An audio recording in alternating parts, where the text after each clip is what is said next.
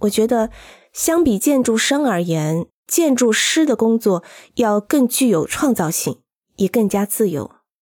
这就是我想当建筑师的理由。某种意义上讲，这就是我最初的建筑教育。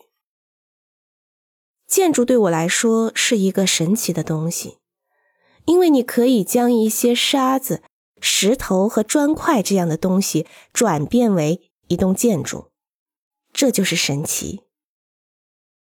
我必须坦率的承认，这也是我进大学学习的理由。虽然我进大学了。但我并没有待在大学里，而是一直在当时米兰一位知名建筑师弗兰克·阿尔比尼的事务所工作。我在该事务所没日没夜的工作，从不到学校上课。现在我必须停顿一下，我并不希望在座各位认为大学是无用的。上大学很好，你们必须上大学。但我要说的是，当时的大学不如今天的大学这么好。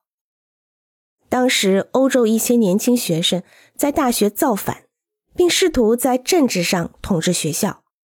米兰技术学院也是如此。院系则是最先被占领的地方，因而我都是晚上去学校学习。我认为这很有趣。我通常白天工作，晚上回到学校，当然是回去睡觉。